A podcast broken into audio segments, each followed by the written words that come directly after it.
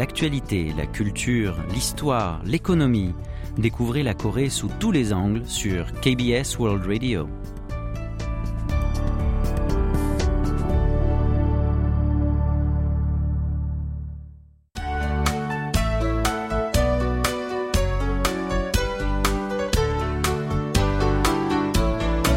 C'est eux au jour le jour.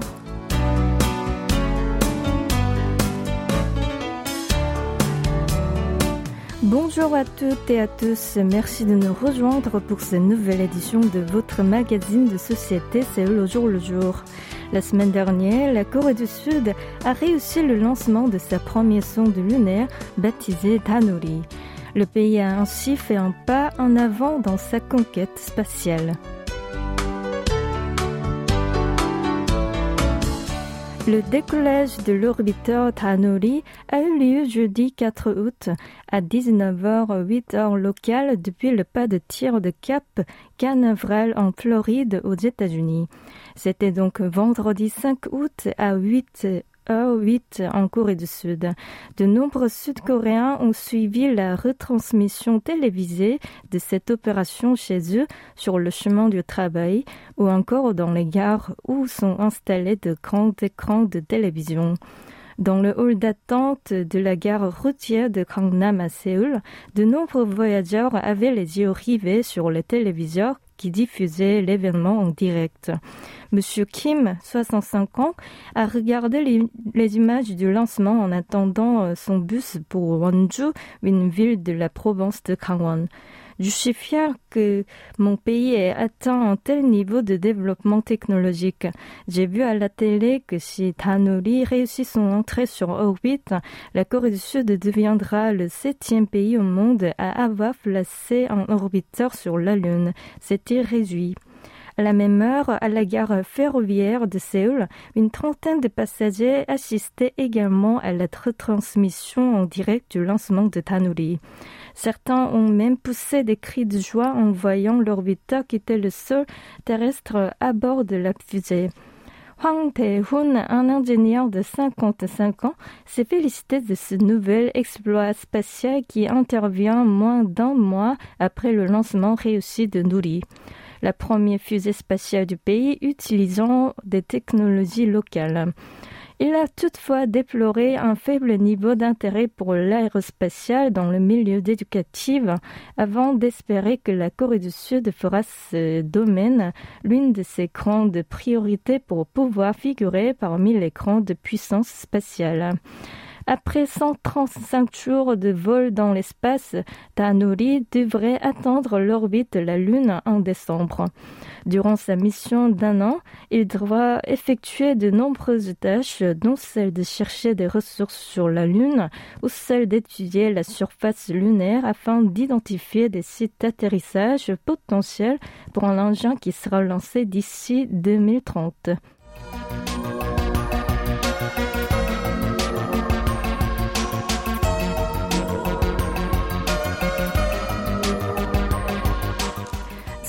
La loi sud-coréenne en vigueur, les supermarchés des grandes chaînes de distribution dans le pays doivent fermer sans exception les deuxième et quatrième dimanches de chaque mois. Or, ces restrictions pourraient être levées dans un avenir proche. Le 21 juillet dernier, le bureau présidentiel sud-coréen a lancé un vote en ligne sur dix propositions destinées à changer la vie des citoyens pour une durée de dix jours. Selon les résultats du vote dévoilé dimanche dernier, c'est la levée de l'obligation de fermeture des grandes surfaces qui a occupé la première place de la liste des propositions.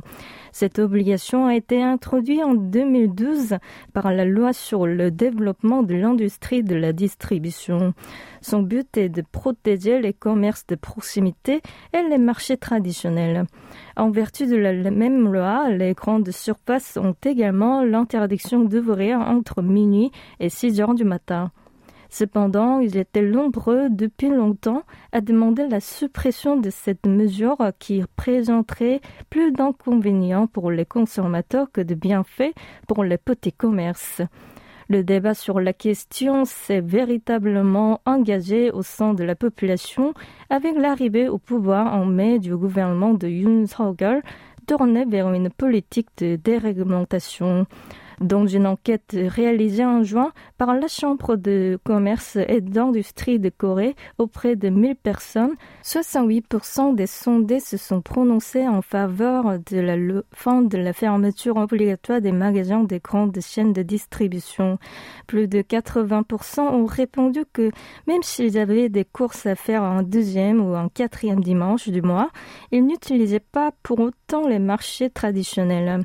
Avant d'être soumis au vote citoyens en ligne le mois dernier, la proposition de la suppression de l'obligation de fermeture des grandes surfaces a fait l'objet de discussions entre la Commission de commerce équitable en juin et le ministère du Commerce, de l'Industrie et de l'Énergie en juin. Face au mouvement du gouvernement, les réactions sont bien entendu contrastées.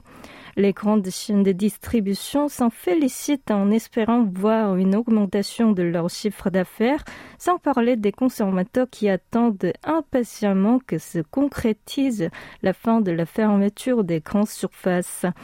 En revanche, la Fédération sud-coréenne des petits commerçants a exprimé dans un communiqué son inquiétude sur l'éventuelle suppression de cette mesure qui, selon elle, constitue un véritable filet de sécurité pour la survie de ses membres.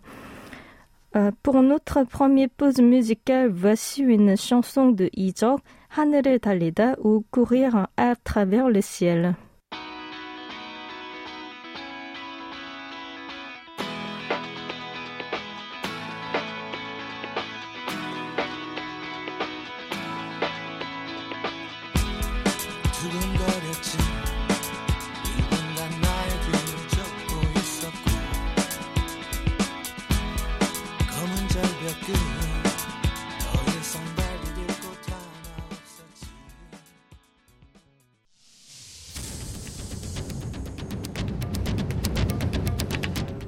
Vous avez aimé, vous avez détesté, vous avez adoré. Faites-nous part de vos réactions en nous écrivant à french.kbs.co.kr.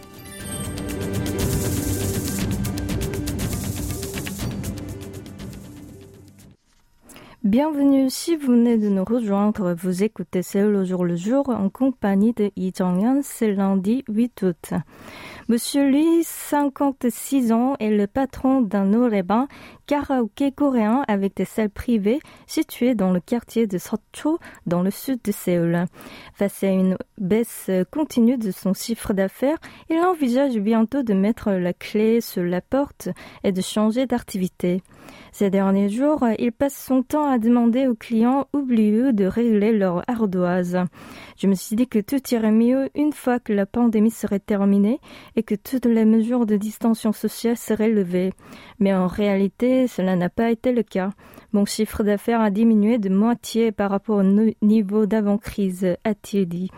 En Corée du Sud, les restrictions sanitaires liées au Covid-19 ont progressivement été assouplies depuis l'année dernière pour être complètement levées en avril dernier. Cependant, tous les commerçants n'ont pas pu retrouver le sourire. Selon les données publiées mardi dernier par le Service national des impôts, le nombre de PC bains au cybercafé dans le pays a baissé de 3% en mai par rapport à l'année dernière, en passant de 9600 à 9300. Sur la même période, le nombre de norémas a diminué de 2%. Quant aux bars, leur nombre a chuté d'environ 5% en passant de 27 800 à 26 400. Pendant ce temps, certains autres types de commerces qui ont également été fortement touchés par la crise sanitaire se rétablissent rapidement. Le nombre d'agences de voyage a connu une hausse de près de 4% en un an pour atteindre 13 900, soit le niveau d'avant-crise. Même embellie du côté des lieux d'activité sportive désertés pendant la crise en raison du risque de contamination lié à la promiscuité. Entre mai 2021 et mai 2022, le nombre de salles de gym a augmenté de 19,9% et celui de salles de golf virtuelles a bondi de 22,1%. D'autres équipements sportifs, comme les cours de tennis ou les salles de ping-pong, ont également vu leur nombre augmenter. Après tout, la fin de la pandémie de Covid-19 n'a pas suffi à renverser la tendance amorcée pendant la crise qui consiste à privilégier le bien-être et la prise de soin de soi au détriment de certaines activités de divertissement représentées par les bars et les dorébans autrefois prisés par les Sud-Coréens pour leurs repas d'entreprise ou réunions entre amis.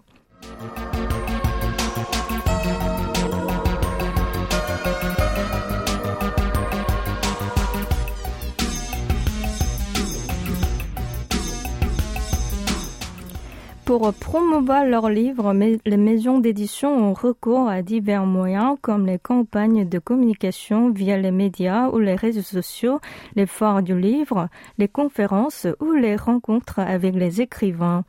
Depuis quelques années, les book clubs, les clubs de lecture, sont également devenus un moyen incontournable pour les éditeurs d'assurer les ventes de leurs ouvrages et de fidéliser leur lectorat.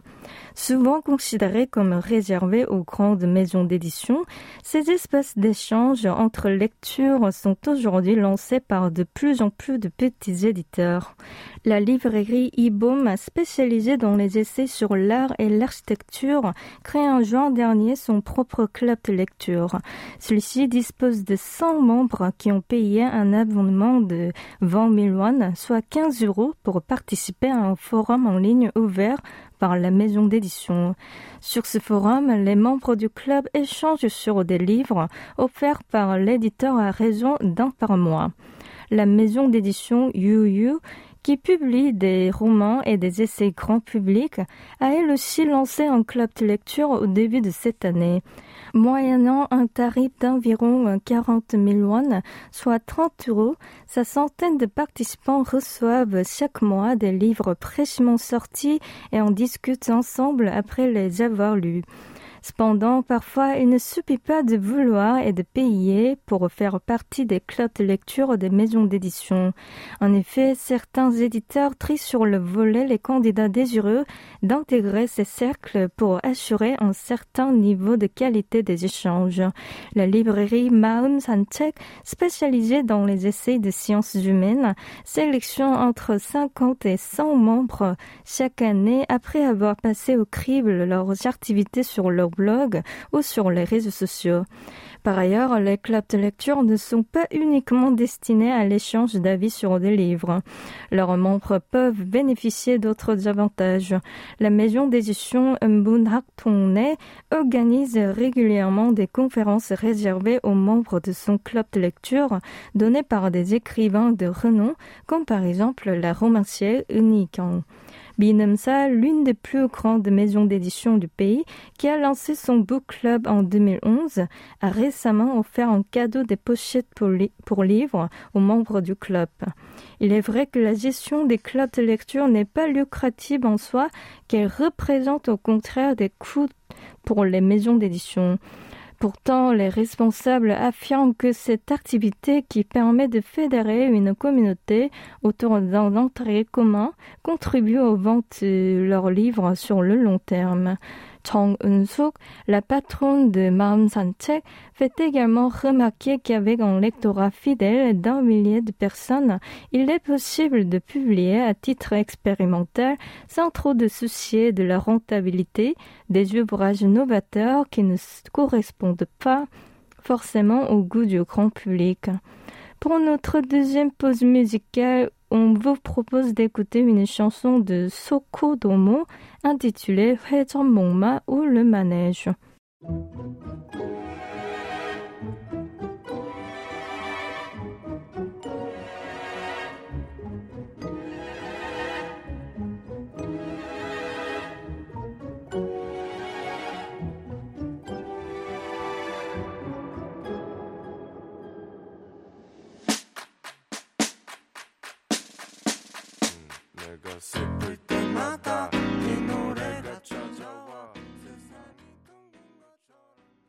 Kim Seung-ri, 26 ans, une salariée qui habite à Uijeongbu, au nord de Séoul, possède deux chats de compagnie, un américain shorthair de 5 ans nommé Tori et un Scottish Fold de 4 ans, Torang.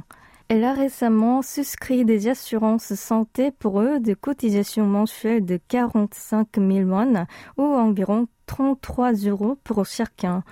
Il a quelque temps, le chien de l'une de ses amies a été diagnostiqué avec un cancer et c'est ce qui lui a donné l'idée de prendre des assurances pour ses animaux bien-aimés. En effet, d'après sa propre expérience, elle savait déjà qu'il n'est pas rare d'aller chez le vétérinaire pour faire soigner des animaux qui sont malades ou qui se sont blessés que cela peut coûter très cher. En Corée du Sud, le nombre de foyers vivant avec plusieurs animaux de compagnie s'élève à environ 6 millions, soit un foyer sur quatre, selon les statistiques du Service national de la quarantaine des animaux et des plantes. Et on estime à plus de 8 millions le nombre de chiens et de chats. Pour leurs propriétaires, les animaux de compagnie sont des membres à part entière du foyer. Aujourd'hui, ils sont de plus en plus nombreux à opter pour souscrire une assurance animale pour ces animaux, tout comme les autres membres de la famille, pour pouvoir faire face en cas de maladie ou d'accident. Im Ye-jun, 31 ans, habitant du quartier de Socho à Séoul, a lui aussi fait ce choix. Il vit avec un chien de 5 ans et un chat de 4 ans. Pour qu'il dépense en moyenne pas moins de 500 000 won, l'équivalent de 370 euros en frais vétérinaires. Une somme qui pèse lourd sur son budget. Il a finalement décidé de souscrire des assurances pour animaux pour limiter ses dépenses, mais aussi pour avoir l'esprit tranquille. Actuellement, les compagnies qui propose des assurances pour animaux ne sont pas nombreuses, elles se comptent sur les doigts d'une main. Cependant, elles tentent de diversifier euh, leur offre afin de rester compétitives sur le marché des animaux de compagnie qui continue sa croissance. Par exemple, alors que la majorité des produits d'assurance ne prennent pas les chiens et les chats de plus de 8 ans, certaines nouvelles formules assurent les animaux seniors âgés jusqu'à 10 ans. Par ailleurs, pour l'heure, il y a une grande disparité concernant les tarifs de soins chez les vétérinaires. Or, le ministère de l'Agriculture et de l'Alimentation et des Affaires rurales a annoncé samedi que la standardisation des procédures de soins médicaux pour animaux actuellement en cours sera achevée d'ici octobre. Une fois que ce sera fait, les vétérinaires devront s'aligner sur une grille tarifaire et facturer aux clients en même montant pour une maladie, ce qui devait également faciliter la tâche des assureurs en santé pour animaux.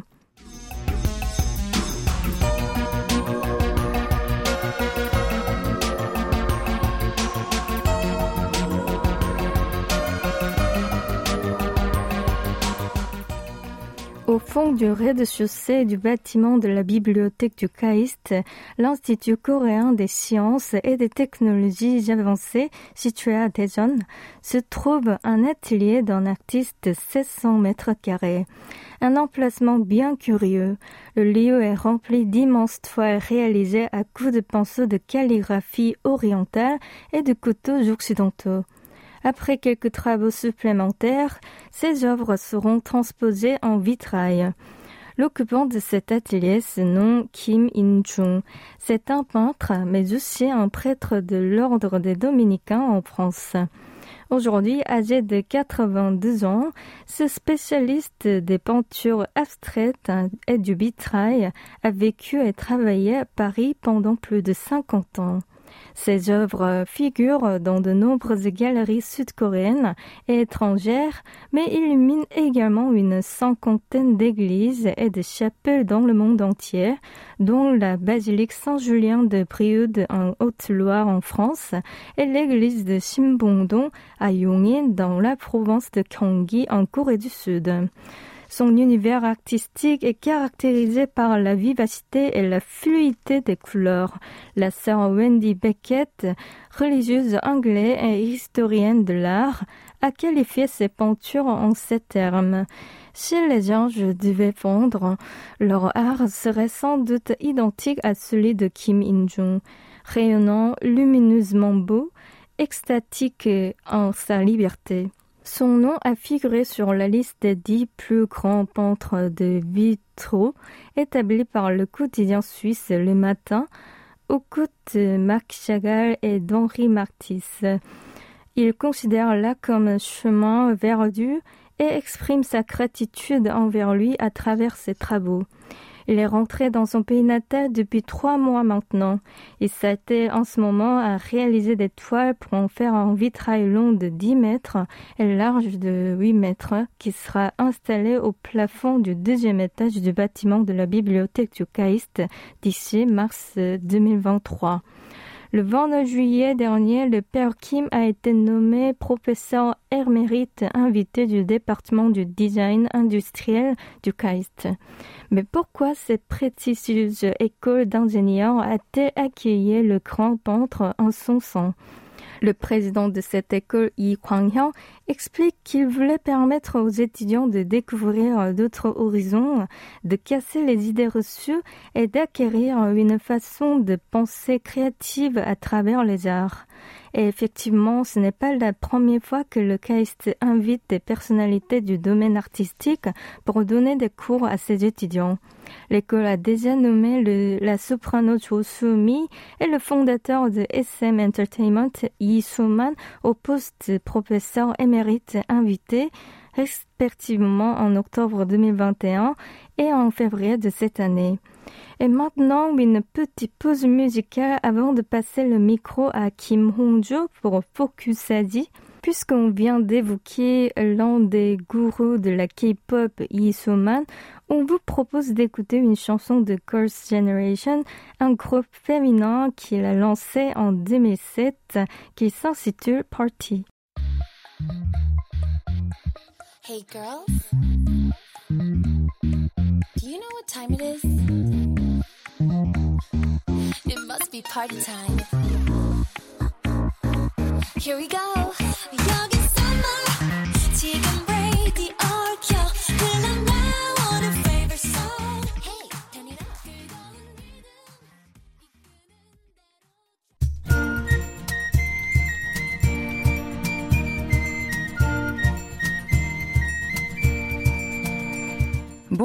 Bienvenue dans ce nouveau numéro de Focus Asie. Notre première destination est Taïwan, où des supérettes franchisées 7-Eleven ont été attaquées par des hackers lors de la visite de la présidente de la Chambre des représentants américaine, Nancy Pelosi, sur l'île la semaine dernière.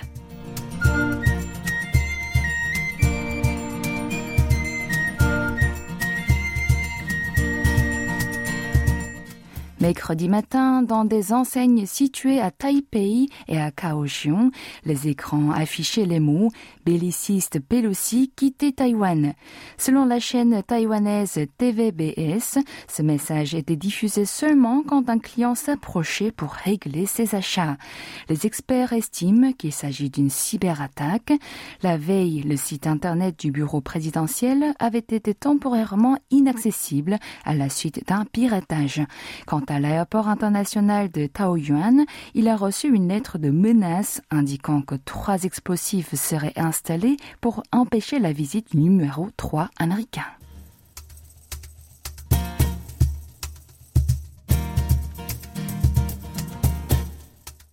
Le Pakistan est en proie à une inflation galopante. Le mois dernier, son indice des prix à la consommation a grimpé de 24,9% en glissement annuel.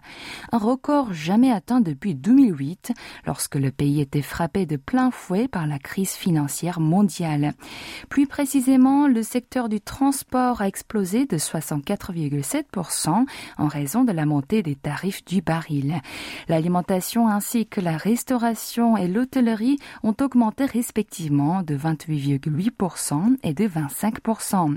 Pour faire face à la flambée des prix, la Banque centrale pakistanaise a accru son taux directeur le 7 juillet à 15%, soit une hausse de 5,25 points en trois mois. Le Pakistan est fortement endetté à cause des investissements massifs dans les infrastructures et son économie s'est encore aggravée depuis la pandémie de Covid-19.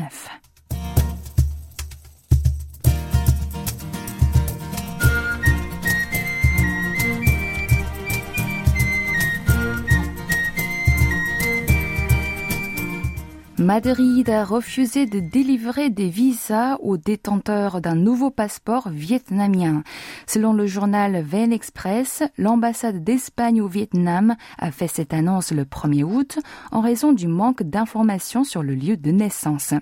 D'après la mission diplomatique, c'est une donnée très importante pour entrer dans les nations membres de l'espace Schengen et Madrid n'acceptera pas de demande de titre de séjour jusqu'à ce que les autorités centrales compétentes prennent une décision.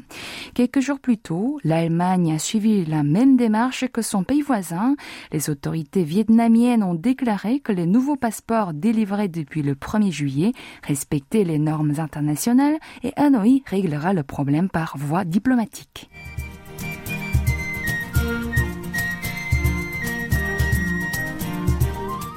Nous nous dirigeons maintenant en Thaïlande, qui prévoit de relocaliser les marchands ambulants installés dans les rues de Bangkok. Selon le journal Bangkok Post, ce projet lancé par le nouveau maire de la capitale Chat de Citypunt s'inspire et prend comme modèle à suivre le Hawker de Singapour, un complexe composé de petits restaurants. Ce symbole de la culture alimentaire de la cité-État a été inscrit au patrimoine culturel immatériel de l'humanité de l'UNESCO en 2020.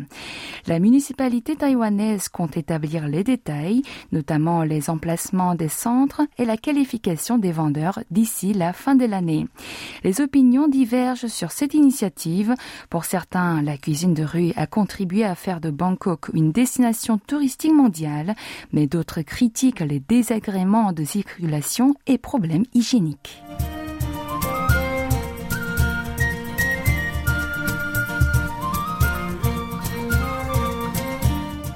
Notre voyage de cette semaine prend fin au Japon. En plein centre du quartier de Shibuya à Tokyo, un immense chien en 3D est apparu au milieu des bâtiments. Ses mouvements réalistes et sa tête adorable qui font croire que l'animal sortirait tout droit de l'écran font arrêter le pas de nombreux passants. Dans ce quartier, huit panneaux d'affichage diffusent des vidéos du canidé. L'année dernière, le chat géant numérique affiché sur un panneau publicitaire du quartier de Shinjuku était sur toutes les lèvres. L'animal virtuel de Shibuya est d'autant plus apprécié par les habitants en raison du chien Hachiko, symbole de ce quartier. Ce chien fidèle avait attendu quotidiennement son maître pendant près de dix ans après sa mort.